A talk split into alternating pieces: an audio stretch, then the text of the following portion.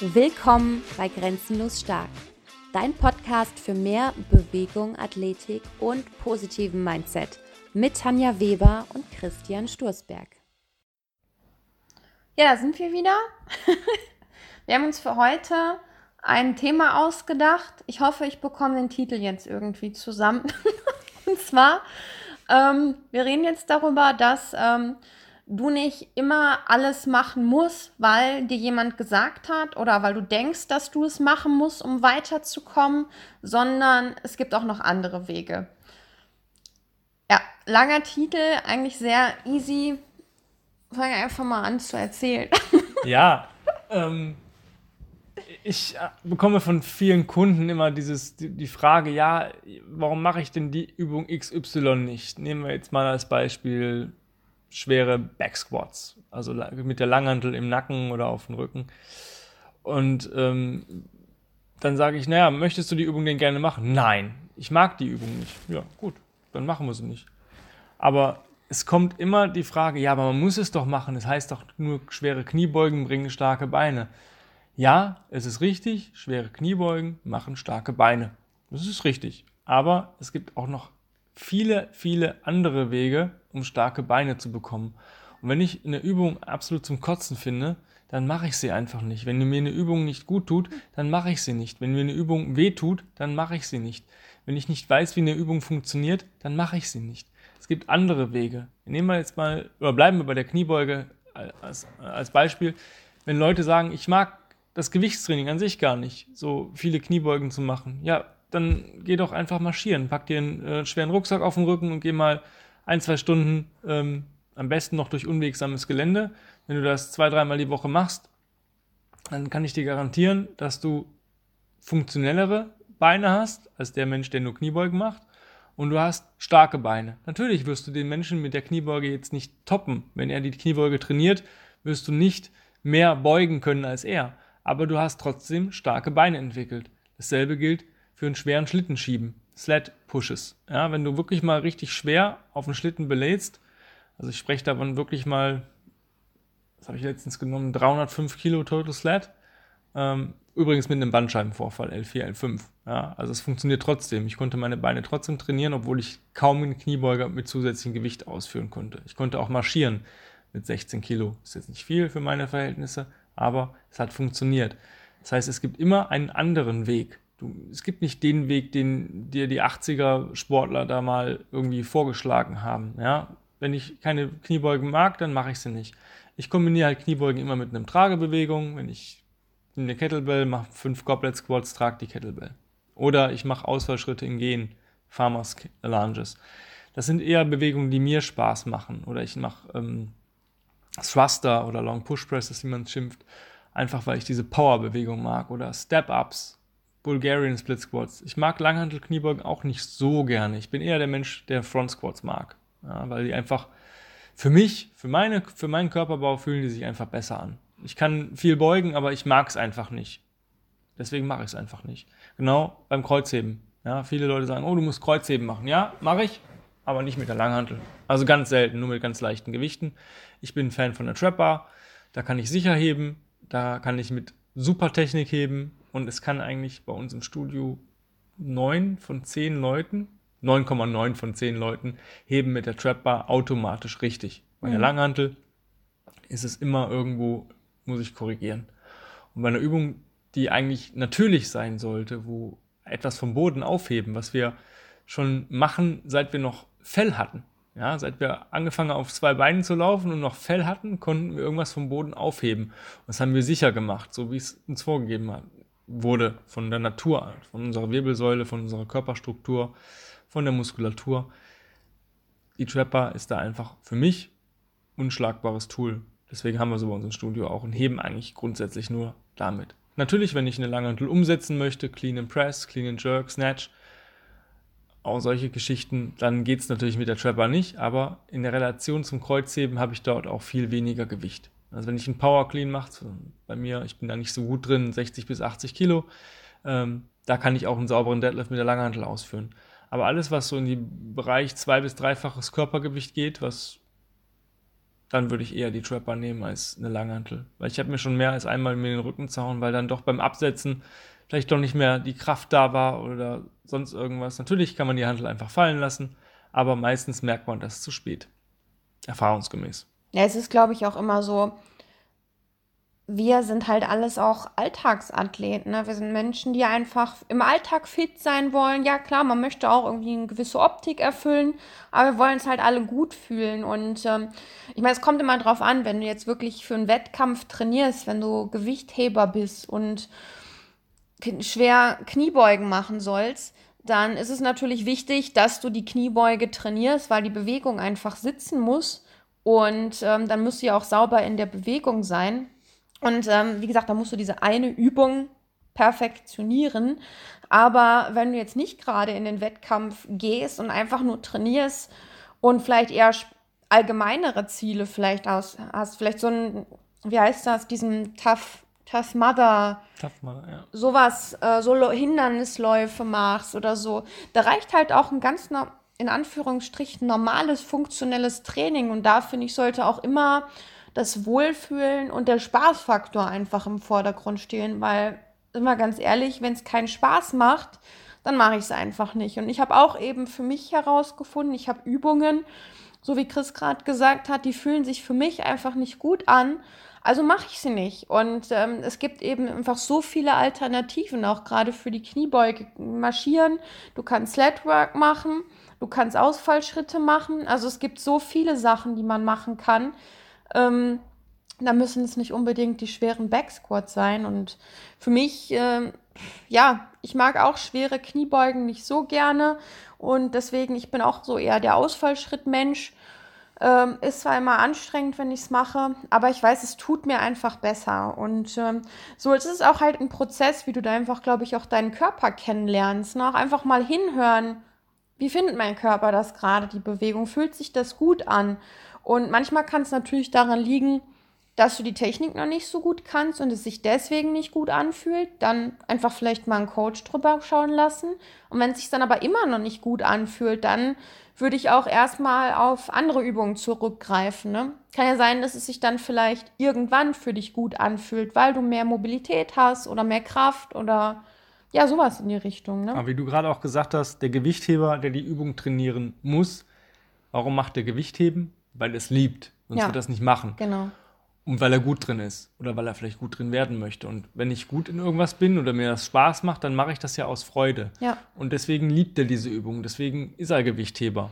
Wenn du aber kein Gewichtheber bist, warum sollst du dann dich mit Reißen, äh, Umsetzen und Stoßen abgeben, wenn du sagst, boah, das fühlt sich nicht cool an, das ist nicht meine Übung, da kann ich nur ganz leichte Gewichte bewegen, möchte ich nicht, ich mag es nicht schwer, dann geh nicht schwer. Es gibt für alles immer eine andere Lösung. Ist vielleicht nicht immer die optimale Lösung. dass wenn ich schnell Erfolge haben möchte, ist natürlich eine Kniebeuge, schweres Kreuzheben, schwere über Kopf und äh, Bankdrücken natürlich umschlagbar. Äh, aber es gibt einen anderen Weg, um trotzdem effektiv zu trainieren oder sich zu bewegen. Und die Effektivität ist halt eigentlich der Schlüssel zum Erfolg. Und natürlich, wie du schon gesagt hast, der Spaß an der Freude. Wenn ich eine Übung habe, die ich hasse, kann ich euch ganz genau sagen, wie das bei mir im Training abläuft. Ich fange, weiß, es, ich mache das immer als erstes dann, damit ich es weg habe, aber bevor ich dann anfange, trinke ich mir nochmal einen extra Kaffee. Das heißt, ich fange an zu trödeln. Und ich weiß, dass ich meine Trainingseinheit meine Bewegungseinheit in, naja, sage ich mal, 75 bis 90 Minuten pro Tag abgedeckt habe, wenn ich nicht trödel. Und da habe ich schon äußerst viel Puffer drin. Wenn ich aber eine Übung habe, die ich scheiße finde, weil ich sie absolut hasse, weil sie sich nicht gut anfühlt und weil ich sie eigentlich nur weghaben will, dann brauche ich mal gut zwei, zweieinhalb Stunden, bis ich dann fertig bin, weil ich schiebe am Anfang. Ich mache mehr Pausen, ich äh, ziehe das nicht durch, weil ich vielleicht auch Angst vor der Übung habe. Angst ist genauso ein Faktor. Es, man sollte nichts machen, wovor man Angst hat. Oder wo man keine Freude hat oder was wehtut oder was sich nicht gut anfühlt. Das ist einfach die Message, die ich da gerne mal rausbringen möchte. Ja, ja, und äh, was uns auch noch mal letztens bestätigt hat, wir waren jetzt im letzten Jahr, also im Oktober, September oder Oktober 2019 war es, ja, waren wir auf dem ähm, PCC Workshop Progressive Calisthenics. Wir mussten uns rezertifizieren lassen. Dennike Wedlow war wieder da. Und auch er hat nochmal gesagt, weil wir waren tatsächlich, glaube ich, auch beim Thema Kniebeugen. Und auch er hat gesagt, hör nicht auf das, was ich sage, sondern mach auch einfach deine eigenen Erfahrungen. Der hat gesagt, ich kann dir halt Wege geben und Hilfen mit meiner Erfahrung, was ich gemacht habe, wo ich gesehen habe, das funktioniert bei den Menschen, mit denen ich gearbeitet habe oder vielleicht auch bei mir selber. Aber am Ende bist du die Person, die sagen muss, funktioniert das für mich und ähm, fühlt sich das für mich gut an. Und ähm, deswegen gibt es immer Fragen, zum Beispiel bei der Kniebeuge, wo, wie ist jetzt die Fußstellung? Muss der Fuß jetzt ein bisschen mehr außen stehen oder müssen die ganz gerade und parallel stehen? Und da liebe ich halt immer die Antwort von Dan John auch einfach, es kommt drauf an. Und ähm, so ist es eben, es kommt drauf an, wie es sich für dich gut anfühlt. Also wenn du dazu neigst, sowieso nach außen zu gehen, dann nimm die von Anfang an ein bisschen paralleler, weil du eh nach außen shiftest. Oder wenn du kein Problem damit hast, dann geh ein bisschen weiter nach außen oder stell dich breiter hin oder enger hin. Also völlig egal. Also wie gesagt, es soll sich einfach für dich gut anfühlen. Bewegung soll sich gut anfühlen und ähm, ja. Ich habe da nichts hinzuzufügen. Das ist auch einfach das, was wir mit unseren Kunden machen. Also auch in den Trainings, wenn man unser Training häufig sieht, dann, und auch wenn neue Trainer bei uns anfangen, die wollen immer sehr viel korrigieren. Und ja, natürlich korrigieren wir, wenn wir sehen, da könnte sich jemand verletzen. Aber in erster Linie lassen wir die Menschen oder unsere Kunden auch einfach ein bisschen experimentieren mit der Bewegung. Sie sollen halt für sich selber auch herausfinden, wie sich die Übung für sie gut anfühlt. Deswegen, also gerade gut, wenn wir jetzt im Kettlebell-Technik-Kurs sind oder im Bodyweight-Kurs, da geht es auch um die richtige Technik, aber in so regulären Kursen lieben wir das auch einfach, wenn die Menschen da ein bisschen ja, experimentieren, schauen, was kann ich da machen, in welcher Intensität, wie schwer kann ich da gehen, wie schnell oder wie langsam mache ich die Übung, wie perfekt mache ich die, wie kann ich sie überhaupt ausführen und finden da für sich einfach Wege, und das Schöne ist, je weiter die Leute kommen, je mobiler sie werden, ähm, dann kommt die richtige Technik auf eine ganz natürliche Art und Weise von ganz alleine. Das finde ich halt immer so schön. Von daher ähm, würde ich halt dieses ganze, ganzen, klar, wenn es an hohe Gewichte geht, da ist eine saubere Technik natürlich ratsam. Ja, weil die, ähm, das Verletzungsrisiko wird größer. Aber wenn wir über Bodyweight-Training sprechen oder ähm, Training mit leichtem bis mittleren Gewicht, dann würde ich da auch einfach ja ein bisschen mit, mit mehr Leichtigkeit daran gehen. Ne? Ja, diese Experimentierfreude, dass man sagt, ich probiere das mal aus, wie fühlt es sich für mich an? Bin ich eher der Typ für eine High-Bar-Squat, wenn ich Squats mache, Low-Bar-Squat. Ähm, bin ich eher der Back-Squat oder Front-Squat-Typ oder mache ich vielleicht auch mit leichten Gewichten Zercher oder Overhead-Squat, ähm, wenn ich die Kniebeuge einbauen möchte. Ansonsten, gerade im Bodyweight, ganz ehrlich, ich habe Leute gesehen, die beugen dir 200, 300 Kilo an der Kniebeuge und können keine einbeinige Kniebeuge ausführen, was für mich eher eine Krafttest ist. Wie viele einbeinige Kniebeugen kann ich ausführen am Stück? weil dafür brauche ich wirklich Mobilität und Stabilität und glaubt mal, auf Kniebeugen auf einem Bein, die geben starke Schenkel. Ja, das macht halt auch eine Athletik aus, ne? Wenn ich sage, mein Körperfunk ist mobil, der ist stark und stabil gleichzeitig. Ne? Das spielt alles irgendwie mit ein und das ist auch das, was uns wichtig ist, so einen funktionellen, athletischen Körper nicht herzustellen, aber ähm, zu entwickeln. Ja, zu entwickeln, ne? Weil klar, wenn ich nur Kniebeugen mache, bin ich irgendwann gut in dieser einen Kniebeuge, aber bin vielleicht total immobil irgendwo in, oder instabil in anderen Übungen. Ne? Richtig. Also wie gesagt, um das nochmal auf den Punkt zu bringen, ähm, höre auf niemanden, noch nicht mal auf mich. Das war so der Spruch von Danny, aber mach es frag einfach. Wenn du sagst, ich mag keine Kniebeugen, was kann ich machen, wenn ich starke Beine haben möchte? Aber denkt immer dran, die Beine sind euer Fundament, darauf steht ihr den ganzen Tag. Die sollten eigentlich stark sein. Ich die aufgepumpten Disco-Pumper dann sehe, ist immer so eine, so eine Geschichte mit ihren Storchenbeinen. Ich kriege zum Beispiel keine Hosen, ja, mit der neuen Mode. Diese, ja, du lachst. Es ist, wenn ich eine Hose anziehe, ja, die, die, die passt von der Bundweite vielleicht, aber ich kriege mein Bein da nicht rein. Und ich mache wenig schwere Kniebeugen. Ja, deswegen, äh, vielleicht wäre das mal noch so, ein, so eine Marktlücke, nochmal Athletikhosen zu entwickeln. Gibt es. Ja, muss ich mir nochmal echt eine kaufen. Aber das ist so eine Sache. Guckt euch die Modeindustrie an, die gehen gar nicht davon aus, dass ihr überhaupt starke Beine wollt. Ja. ja die wollen Storchenbeine und ein bisschen, ja, du lachst, das ist so. Ja, die Leute, die, wenn ich da eine Hose normale kaufe in einer normalen Weite, da habe ich Skinny an den Beinen. Da habe ich Angst, dass mir, da kriege ich Thrombose. da schnürzt mir die Blutzufuhr ab, echt. Tja, ja. so sieht's aus. Wie gesagt, mach das, was sich für dich gut anfühlt. War natürlich gerade total doof, ne? Thrombose. Ich habe dann keine Thrombose, weil ich natürlich Kompressionshosen trage dann die ganze Zeit. Ja, wie gesagt, wenn ihr da irgendwelche Fragen habt, wie man andersweitig irgendwas machen kann, auch nicht nur im Kniebeugen, auch wie ich einen starken Rücken entwickle, zum Beispiel, wenn jemand sagt, ich mag oder ich möchte keine Klimmzüge machen.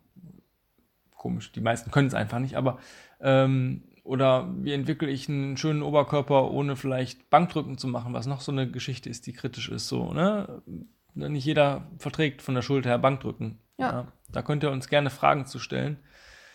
In, so eine stolze Brust ist schon auch ohne Bankdrücken zu erreichen. Ich mache auch kein Bankdrücken, ganz selten. So sieht's aus.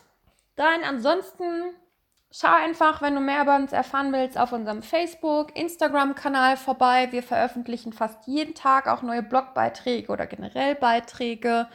Und hinterlass uns gerne, wenn dir der Podcast gefallen hat, eine 5-Sterne-Bewertung. Und ja, abonnieren gerne, teilen gerne mit anderen Leuten, wo du denkst, dass ähm, die das ganz gut gebrauchen könnten, die Message. Ansonsten bis zum nächsten Mal und bis dann. Ciao. Um noch mehr vom besten Trainingsinput zu erhalten, geh jetzt auf Instagram und folge uns auf unserem Kanal Grenzenlos Stark.